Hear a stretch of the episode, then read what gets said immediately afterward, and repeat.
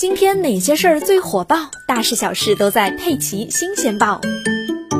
十一月十四日晚上六点多，在 S 二六珠永高速诸暨段杭州方向，有四辆车撞在了一起，车道都被堵住，无法正常通行。交警赶到时发现现场一片狼藉，车辆都停在车道上，四辆车撞得都非常严重，碎片洒落一地。幸运的是，车上的乘客和司机都系了安全带，没有什么大碍，只是擦破了点皮。据第一辆小车驾驶员朱师傅回忆，当时他是准备在一个出口下高速的，但自己对路况不太熟悉，加上前面有大货车挡住了他的视线，没有看到路边的出口指示牌。等自己发现时，已经错过了出口，就犹豫了一下，踩了脚刹车减了速，没想到后面的车辆没刹住，撞在了一起。第二辆小车的驾驶员表示，自己也是看到前面车子减速才跟着减速的，后面的车子估计也是刹车不及撞了上来，感觉自己的车被往前顶了好几米出去，人也被吓了一跳。